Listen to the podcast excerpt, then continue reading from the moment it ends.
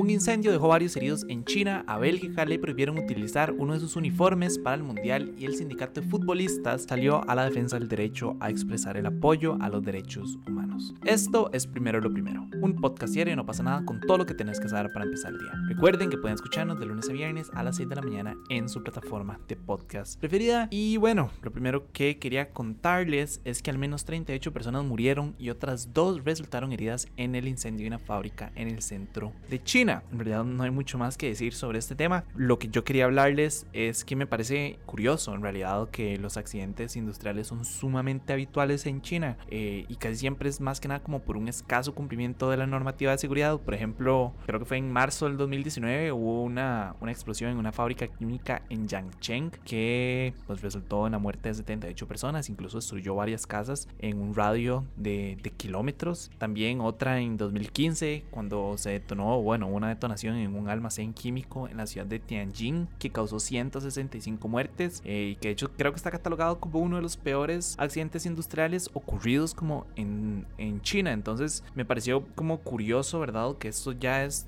eso ya tiene un antecedente, que ya es algo que ya ha sucedido antes y que las autoridades pues no han, pues, no han hecho lo suficiente como para evitar que sucedan este tipo de cosas. Yo no sé si será que las leyes allá son un poco más laxas, lo dudo enormemente, pero sí, verdad, me parece como un, un riesgo. Creo que mucho se ha hablado de la industria productiva china, verdad, y no quiero caer en un un estereotipo ni nada, porque definitivamente no quiero hacerlo, pero mucho se ha hablado de la industria china y mucho se ha hablado de cómo hay, hay un tema bastante importante de, de sobrepoblación y no me refiero como a sobrepoblación eh, urbana, me refiero como a sobrepoblación en los centros eh, industriales, o sea, hay demasiadas personas trabajando dentro de una fábrica, ¿verdad? Los temas de los horarios en, en las fábricas chinas son bastante complicados y más que nada, ¿verdad? Las condiciones laborales son deplorables, ¿verdad? Eh, y por nada son el país donde más se produce, ¿verdad? Esto llamado el fast fashion, etc. Entonces, no sé si era como por eso mismo, ¿verdad? Como China se ha convertido en este mega proveedor de un montón de servicios y un montón de productos que tienen tantísima demanda y para poder cubrir esa demanda tienen que generar, ¿verdad? Como crear cientos de miles de empresas para poder cubrir esa demanda y yo no sé si en ese proceso para crear esas, esas empresas y pues lastimosamente se, se, deja, se pasa por alto muchos de estos tipos cumplimientos y estas normativas de seguridad y por eso es que pasan este tipo de cosas, y es, es, es sumamente duro, ¿verdad?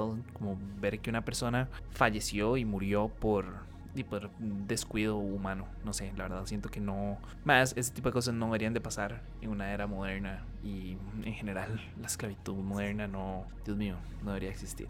Entonces, sí, nada más creo que es como una y pues como algo a sentarnos a pensar y como a, poner las barbas en remojo y no sé, como pensar cómo podríamos cambiar a futuro ese tipo de cosas. Por cierto, antes de pasar a hablar del mundial, quería recordarles, o bueno, tal vez contarles que ya tenemos nuestro merch disponible en shop.nopasanada.com por demanda colectiva, casi que eh, una de las camisas más pedidas, la de que picha todo, está de vuelta. También tenemos gorras, tenemos camisas nuevas, hay un hoodie que está muy tuanis, por si quieren verlo. Esta vez cambiamos un poco el formato y todo el merch se va a vender de manera exclusiva en forma de preventa. Entonces, si ustedes quieren poder pasar las fiestas así bien chineados y uniformados, eh, tienen que hacer sus pedidos antes del 27 de noviembre y así aseguran, así al menos se aseguran de que lleguen antes de Navidad. Entonces ya saben, shop.nopasanada.com. Eso es una forma también de ayudarnos, eh, más que nada, como a seguir subsistiendo y estas épocas es, Dios, es bastante importante. Entonces, sí, más, échenle un ojo como a lo que hay. Si no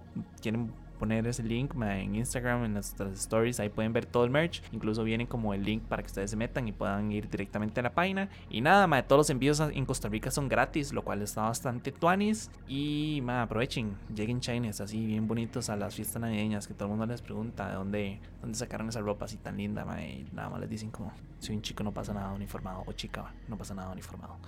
Eh, pero bueno, ya, perdón, mal anuncio. Ahora sí, Hablemos del mundial. el punto es que resulta que a Bélgica, quienes ya les habían impedido llevar el brazalete de One Love, tampoco va a poder utilizar su segundo juego de camisetas en las cuales llevaba inscrita la palabra love. En realidad la camisa era, era un chuzo, la verdad. Era blanca, tenía como partes con distintos colores del arco y tenía la palabra love pues inscrita en el cuello. El problema es que según la Federación Belga la camiseta le iba a generar problemas a la FIFA y que Todo sería muy fácil, ¿verdad? Con nada más el hecho de quitar esa palabra para que fuera validada por la organización, pero eh, no van a poder utilizarla, al menos en la fase de grupos no la iban a ocupar porque iban a utilizar el primer como set de, uniformes y ya pasaban a, no sé, a octavos, a cuartos de final, etcétera, y más, ¿verdad? Iban a utilizar esta segunda camiseta. Entonces, sí, más nada. Antes de darles mi opinión, también quería contarles que el Sindicato Mundial de Futbolistas FIFPro mostró su desacuerdo con que la FIFA sancione a los jugadores que porten brazaletes del One Love. En un comunicado se lee, es decepcionante, el decepcionante final de esta acción coordinada para expresar el apoyo a la igualdad y la inclusión no puede representar una disuasión para que los futbolistas expresen sus opiniones. Los futbolistas deben de tener derecho a expresar su apoyo a los derechos humanos dentro y fuera del terreno de juego y apoyaremos a todos aquellos que utilicen sus propias plataformas para hacerlo. Creo que también debería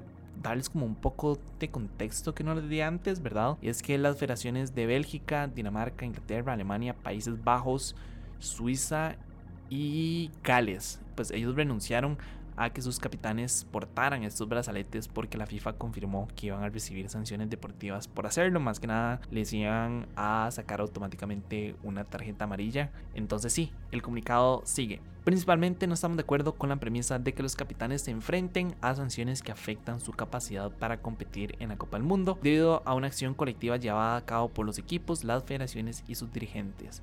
Al llevar los brazaletes los capitanes habrían sido transmisores de una acción colectiva y hacer recaer sobre ellos la amenaza de una sanción es un error y tienen muchísima razón esta última parte, ¿verdad? La decisión de utilizar estos brazaletes no fue específica de cada jugador, sino más bien fue una decisión de la federación, del equipo, de los dirigentes y los jugadores aceptaron formar parte de este grupo. Entonces echarle la responsabilidad a el capitán no tiene ningún sentido, ¿verdad? Creo que tengo entendido que Alemania, creo que Neuer sí va a utilizar el brazalete. Tengo entendido, puede que esté equivocado, pero me acuerdo haberlo leído en algún lado que él dijo que él sí iba a, utilizarlo, ¿verdad? Y es que, di, obviamente, los ponen una desventaja. Como que el, jugador ya entre con una tarjeta amarilla automática, lo pone en desventaja en el partido, y es cuestión de que haya un error, que haya un agarronazo de camiseta o que haya cualquier cosa, y ese jugador lo van a expulsar, ¿verdad? Entonces, lo que las federaciones más que nada están diciendo es como que no tiene ningún sentido poner al jugador en, en peligro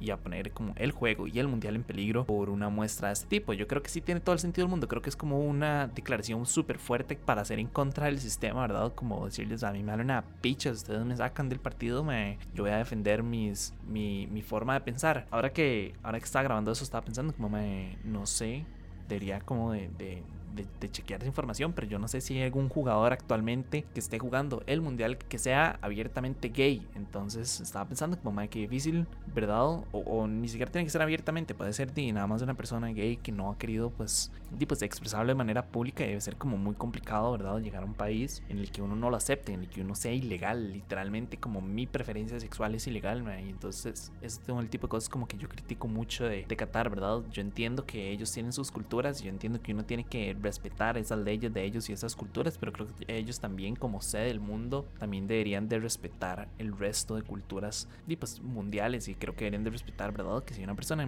que es abiertamente homosexual, como que él pueda demostrar que lo es y si quieren dar una bandera con colores de la de la mm, del arco iris, puede hacerlo porque a fin de cuentas la bandera gay ni siquiera es la bandera gay, ¿saben? Es la bandera de la diversidad. Entonces, me, y me acuerdo hace muchos años que cuando Facebook puso los los filtros para poder poner como la bandera de la diversidad en las fotos, me recuerdo que hubo demasiadas controversias de la gente. Era como, no, ¿por qué ponen una foto gay? Es como, no es una foto gay, es una foto como de apoyo a la diversidad, y entonces sí, no sé, creo que tal vez es un ejemplo en, menor escala, pero, pero en general me parece como inaceptable, ¿verdad? Que la FIFA se ponga atrás de este jueguito junto con Qatar a decirles como dice, eh, de nada, no hay nada que hacer, sorry, no se pongan esa vara. también me parece muy feo, ¿verdad? Como pusieron a los equipos contra la, contra la, la pared, ¿verdad? Diciéndoles que les van a imponer una sanción. Tengo entendido que algunos de ellos ya dijeron como que les vale una verga y que van a, a, a pagar las sanciones que sean necesarias, pero creo que a fin de cuentas eso tampoco la idea y probablemente tampoco lo vayan a hacer. Entonces, nada, este mundial definitivamente creo que va a estar marcado como probablemente el mundial más controversial de la historia del fútbol. Habrá que ver qué pasa. Pero bueno, eso fue todo por hoy. Su apoyo hace posible primero lo primero. Recuerden que pueden apoyarnos en patreon.com slash no pasa nada oficial. Y para seguir informándose, recuerden suscribirse a nuestro newsletter diario que pueden encontrar en nuestras redes. Como siempre, todos los links van a estar en la descripción. Recuerden que ya el merch ya está también en shop.nopasanada.com. Eh, para los que nos están escuchando por Spotify, quería preguntarles, ¿ustedes están de acuerdo con las posibles sanciones que está imponiendo la FIFA? ¿Sí o no? Yo ya les dije, a mí no me parece lo más mínimo. Creo que cada quien debería poder expresar lo que quiera y pues la FIFA se está metiendo con esos temas. Y también me parece muy gracioso, ¿verdad? Que la FIFA diga como que no hay que mezclar fútbol con política y bueno, ellos lo estaban haciendo en ese momento. Entonces, nada, quiero saber ustedes qué opinan. De nuevo, muchísimas gracias y me escuchan mañana. Chao.